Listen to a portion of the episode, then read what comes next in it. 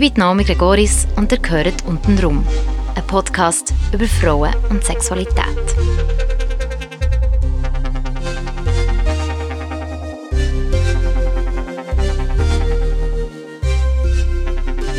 Zweite Folge. Jara, 31.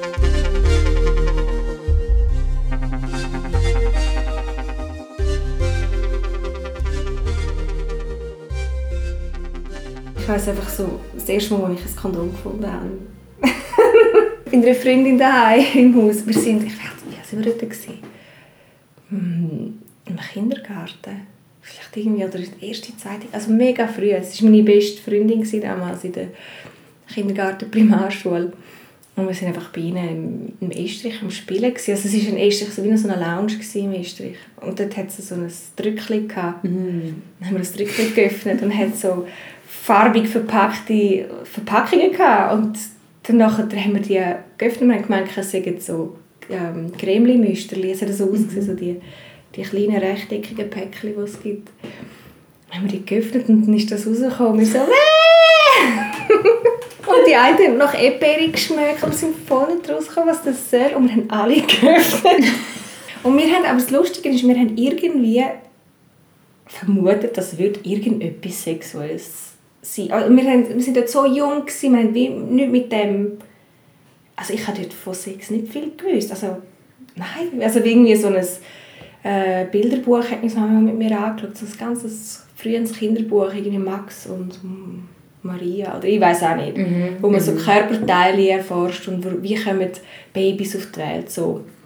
Und ich irgendwie einfach denke, vielleicht hat das irgendwie mit dem ominösen Sexuellen zu tun. Aber es ist nicht irgendwie, dass wir das vorher gesehen haben. und So. Und wir zwei waren rechte Schlitzohren. gewesen. Wir sind, haben immer auf Entdeckungsreise gegangen bei ihnen daheim. Und irgendwann später haben wir Pornos gefunden bei ihnen. Ich weiss nicht, wir haben die auf einem Kasten oben gefunden, haben die runtergenommen und dann haben wir die durchgeblättert, wo dann die Eltern draussen waren im Garten am Arbeiten und dann haben wir jemanden «Ach, sie kommen, sie kommen!» und dann haben wir es schnell wieder versteckt. Aber es war für mich auch ganz ähm, ein spezielles Erlebnis gewesen, zum, zum äh, die ganzen weiblichen Körperteile so explizit zu sehen. Ich habe noch nie eine Schamlippe in meinem Leben gesehen. Und das und alles ist behaart und ich, oh mein Gott, wie das mal so ausgesehen. Also ich bin vorne draus, das sind wirklich so Hälfte aus den 80er Jahren halt gewesen. So voll Busch. Ja, voll. Und irgendwie, weiss ich, bin dort so irgendwie fasziniert und irgendwie auch, ja, es war überhaupt nicht so, gewesen, wie ich mir das vorgestellt habe. Ich meine, als kleines Mädchen sieht es ja ganz anders aus und finde so, äh, muss, sieht das irgendwann mal so aus? Man hat das nie richtig gesehen. Ich habe meine Mutter schon und meinen Vater schon auch nackt gesehen. Aber bei einer Frau gesehen, ist es nicht so exponiert wie bei einem Mann, dass du weißt, so sieht es aus. Ich weiss noch, wir haben auch in diesem Estrich oben einmal so, eine, so ein Gespräch gehabt, so, ja, weil manchmal kribbelt es bei mir auch so unten und ich weiß nicht warum und es fühlt sich so komisch an. Und irgendwie so, irgendwann, also bei der Primarschule, haben, haben wir schon das spitze Gefühl gehabt, man hätte es nicht können einordnen Warum ja, bin ich so erregt? Aber man hat gar nicht gewusst, dass es das ist. Und so, wenn man zurückdenkt, finde ich das total herzig eigentlich, so wie man das auch völlig unvoreingenommen miteinander teilt hat. Und auch irgendwie dann die Sexualität so ähm, erkunden habe ich dann auch mit meinen Freundinnen. Also ich weiß nicht, die eine Freundin hat mir, ähm, hat mir beigebracht, wie man, sich, wie man sich selber macht. Ja, ich bin ja, 9, 10. Und sie war dann noch ein Jahr jünger als ich. Und sie war im Spital früher, als kleines Mädchen. Und sie hat gesagt, wir sind, sie, äh, sie hat mit mir übernachtet und sie hat einfach gesagt, ja, ähm, können nicht einschlafen. Und sie so, ja, weißt es gibt also etwas, was du machen kannst, wo ich seitdem das nichts machen musst. Dich einfach selber anlangen da und so streicheln. Und dann, das tut dich beruhigen und dann kannst du einschlafen. Sie hat mir dann das beigebracht, quasi durch das, dass es sie beruhigt hat und hat mir das einfach weitergegeben, Tipp. Und danach habe ich das angefangen mal auszuprobieren und ich weiß am Anfang hatte ich keinen Orgasmus oder so, gehabt, aber es hat sich gut angefühlt. Und es hat mich beruhigt, ich konnte einschlafen. Und als ich dann gemerkt habe, wie gut das es tut, dann ja, habe ich an allem gerieben, was es geht. also es ist wirklich dann, ich bin recht früh, ich habe auch meine Tage mit Elfi schon bekommen. Und irgendwie so das Gefühl von Erregung oder ähm, sexuelle Lust habe ich glaube relativ früh entdeckt. Ja. Also würde ich jetzt für mich behaupten. Weil als ich das mit anderen Freundinnen geteilt habe, ist manchmal ganz komische Reaktionen zurückgekommen. Also so irgendwie äh, Scham vielleicht oder irgendwie so weh. Und einfach weil sie vielleicht auch mit dem nicht, nicht können Ich weiss, ich hatte den, den guten Tipp an eine andere Freundin auch weitergeben und sie hat das überhaupt nicht lässig gefunden.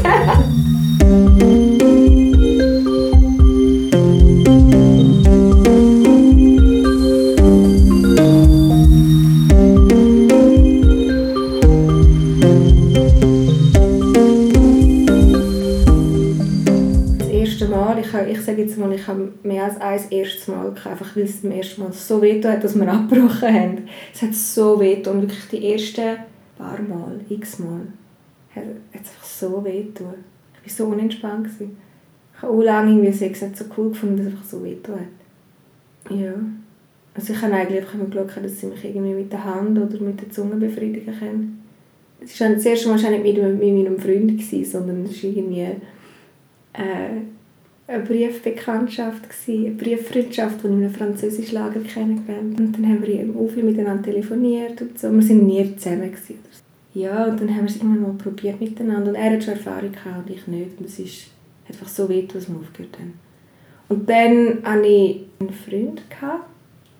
Und dann habe ich mit ihm probiert und es war nie so lässig. Und dann erst mit dem zweiten Freund dann... Ich bin extrem geil gewesen, ich ja. Also extrem, das extrem gebraucht. Auch ich habe mich über Jahre hinweg, also wirklich, wirklich täglich selbst also sehr aktiv, ja. Also, also wirklich sehr gebraucht, ja. Und ähm, jetzt ist es schon auch noch ein bisschen so, aber nicht extrem. Nicht so wie Teenie-Jahre oder 20er Jahre, wo man so hormongeladen ist.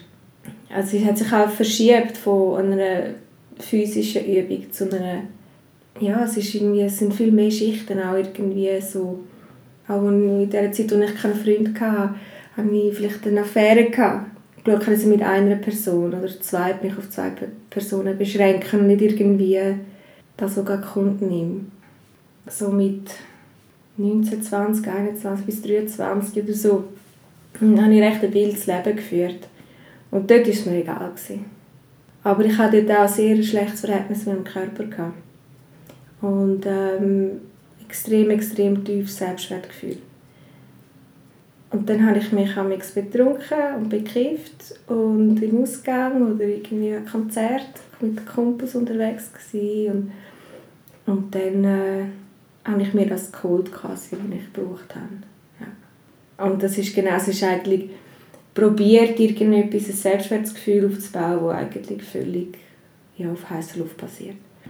Und ähm, ich hatte auch oft nur betrunken Sex mit Männern, gehabt, weil ich mich so für meinen Körper geschämt habe.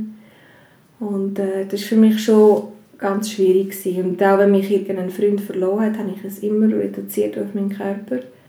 Und äh, das war schon eine anstrengende Zeit. Gewesen. Und es hat auch recht lang gebraucht, bis ich das mehr oder weniger ganz ablegen.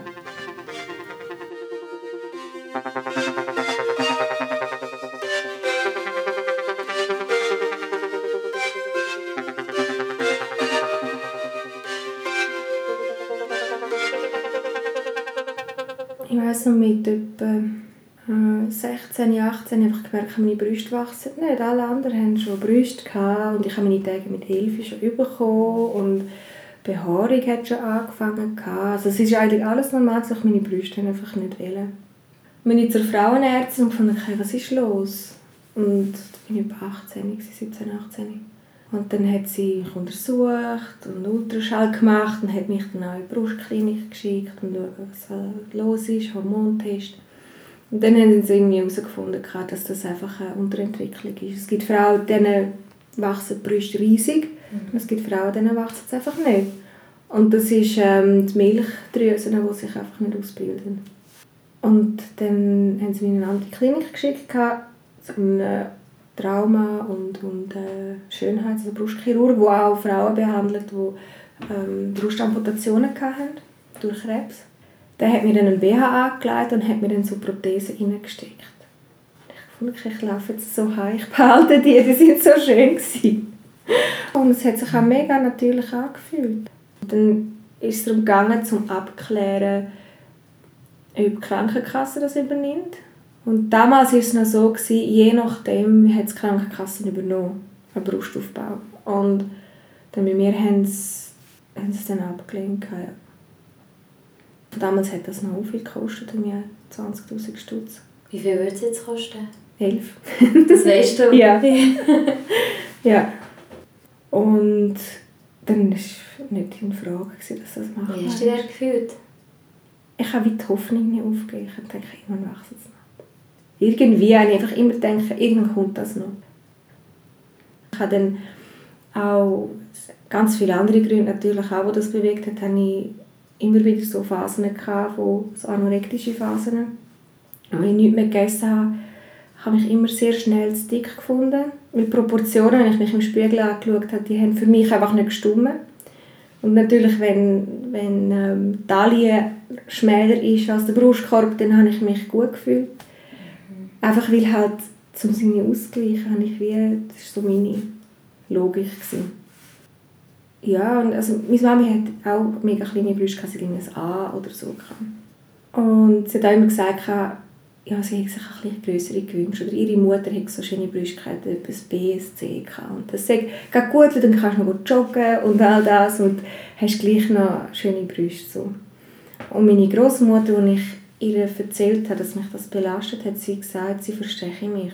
Wo sie hat mal eine Diagnose gehabt, dass sie vielleicht Brustkrebs hätte.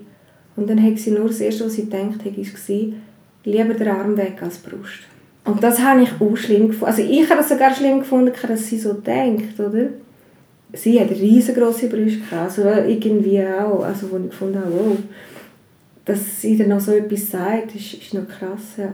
Dass auch die Definition von einer Frau über die Brust enorm ist. Auch wenn du irgendwie ein Kind fragst, was macht eine Frau aus, dann wahrscheinlich Brust und, und eine Vagina, oder? Und das ist ähm, halt auch die, durch die Gesellschaft die Definition von einer Frau ist für mich schwierig und durch das, dass ich keine Mami mehr hatte und ich über das auch reden in diesen Jahren, weil sie ist gestorben, als ich 14 war, war auch schwierig. Also einfach als Frau irgendwie selber den Weg zu machen und in einer bei mir auch sehr männerdominierten ähm, Umgebung. Und ähm, mal zu checken, was macht Weiblichkeit aus, äh, Sexualität. Ich habe immer gedacht, nur Frauen mit schönen Körpern haben das Recht auf Freude am Sex oder sich ausleben beim Sex. Ich habe mich extrem lange zurückgekippt mit meinen Wünschen, weil ich denke, so die Femme Fatale, das können nur die wie im Film, die auch mega super aussehen. Und deshalb finde ich, also wenn ich zurückdenke, finde ich das tragisch. krass.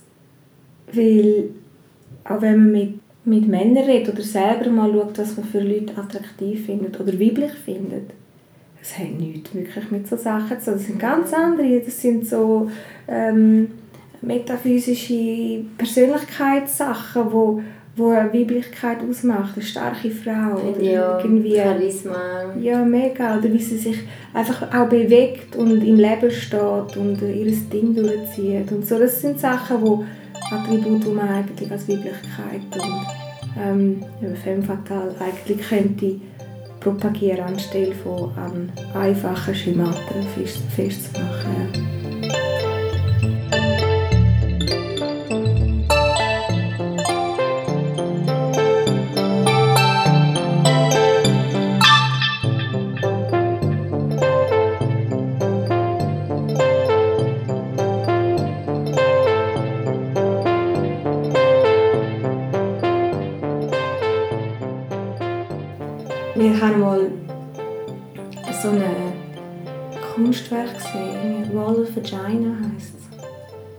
Hat ein Künstler hat Gipsabdrücke gemacht von Frauen von der, von der ganzen von der, von der Vagina. Ja, genau.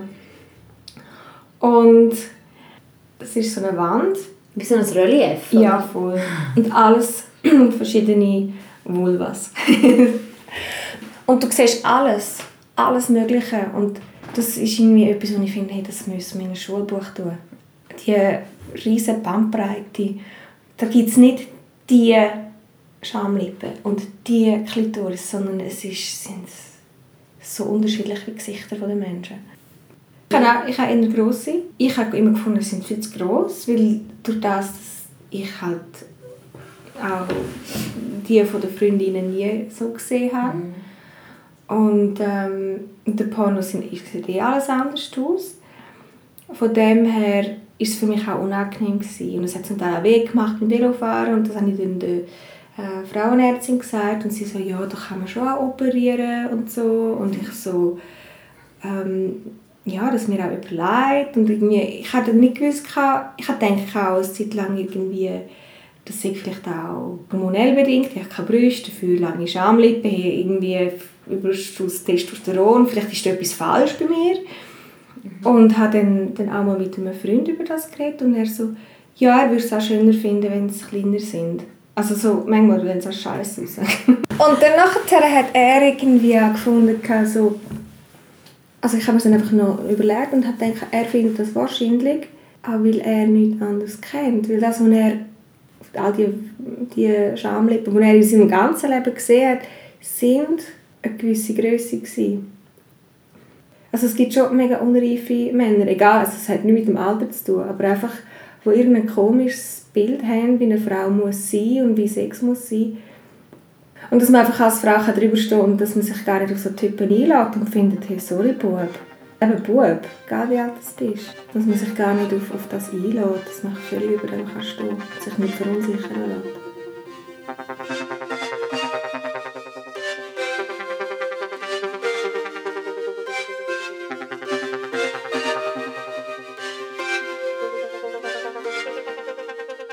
Hatte eine lange Beziehung mit, ähm, mit einem Muslim. Und der hat natürlich ganz ein schwieriges Verhältnis zu, zu der Sexualität gehabt. Bevor ich mit ihm zusammen war, habe ich unter Alkoholeinfluss habe ich mich gehen lassen und können geniessen und das ist gegangen. Und dann mit ihm habe ich auch, ähm, bin ich selber in einer Umbruchsphase gewesen, ganz viele äh, emotionale, psychische Probleme gehabt und habe mich entschieden aufhören zu trinken weil ich gemerkt habe, dass der Alkohol nicht um, der Weg zum Glück ist. oder mich entspannt oder irgendwie mich besser macht. Und dann habe ich wirklich äh, ja, sechs Jahre, sechs Jahre habe ich keinen Alkohol getrunken. Und dort äh, ganz reduziert gelebt im Sinne von Ausgehen und Party. Ich recht zurückgezogen. Und die sexuelle Beziehung mit ihm war nicht ganz gesund. Gewesen. Einfach weil er durch seinen Hintergrund hat er immer ein schlechtes Gewissen gehabt. Und ich habe ein schlechtes Gewissen gehabt, dass ich ihn verführt habe und dass er jetzt ein schlechtes Gewissen hat. Und dann hat er gefunden, nein, du musst kein schlechtes Gewissen haben, das ist etwas von, zwischen ihm und Gott. Und er war zurückgezogen, mega ruhig, er hat sich abgewendet, irgendwie, ähm, ja, es war so Scham herum, so dass ich das nicht sollen oder irgendwie nebeneinander noch nackt liegen und einander streicheln, war für ihn unangenehm. Gewesen. Oder es ist so, dass auch dass das spürt man, wenn man einen Menschen auch kennt, dass, dass es ihm nicht gut geht. Und zum Punkt, wo ich gesagt habe, ich will mit dir keinen Sex mehr haben. Es ist so mühsam geworden.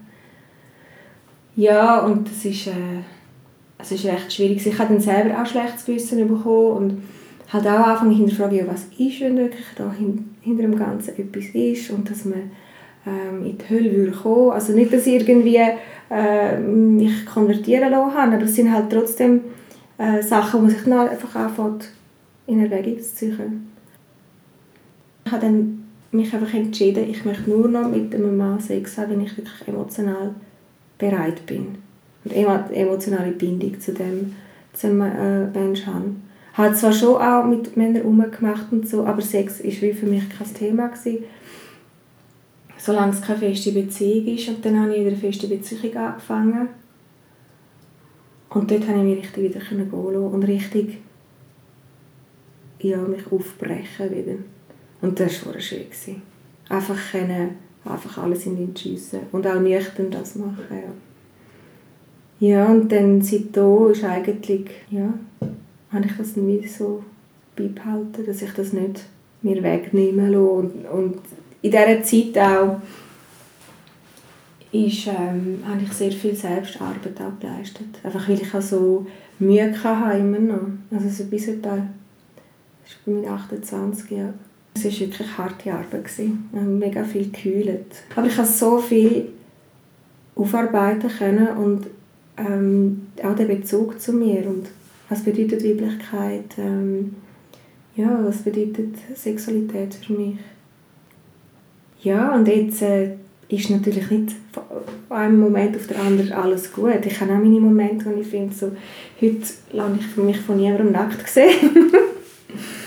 Aber ähm, ich habe eine sehr gesunde Beziehung, sexuelle Beziehung mit meinem Freund, wo wir wirklich auch können über unsere Bedürfnisse reden, wo ich mich ausleben kann. Und das Interessante ist, seit ich etwa, seit etwa 28 fangen meine Brüste an wachsen. Also, es ist minim, aber es ist wirklich, ich habe jetzt einen Schatten, das habe ich früher noch nie gehabt. Also es geht jetzt so, aber dass es jetzt wie einen Schatten kann geben. Vorher hat es gar keinen Schatten können geben. So.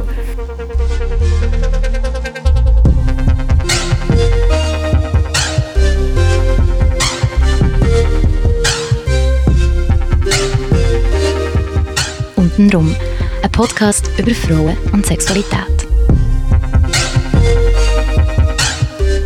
Mehr Episoden unter www.untenrumpodcast.com und auf iTunes, Spotify oder Soundcloud.